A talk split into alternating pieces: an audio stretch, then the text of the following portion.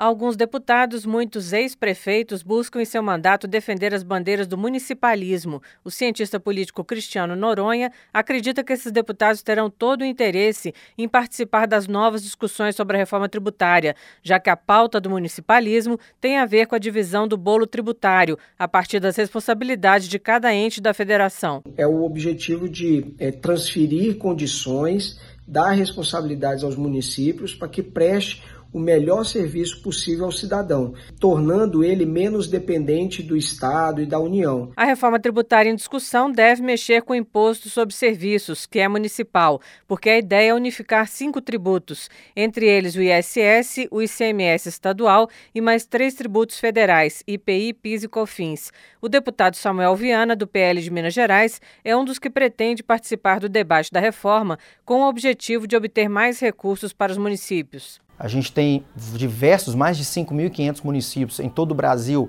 que a arrecadação muitas das vezes não é suficiente para que eles possam se sustentar. Então existe a necessidade que a gente busque recursos em Brasília, que a gente possa aqui dar sustentação. Então o municipalismo está dentro dessas pautas também. Também o ex-prefeito de Viana, no Espírito Santo, o deputado Gilson Daniel, do Podemos, critica a criação de despesas pela legislação federal sem a contrapartida do dinheiro para custeio. Criar uma despesa nova, o governo federal tem que colocar o recurso. Você vai criar discussão nova, vai, vai fazer com que os municípios tenham um gasto novo, o recurso também tem que chegar. O país tem atualmente 5.568 municípios. Entre as principais despesas deles estão os gastos com a educação básica pública.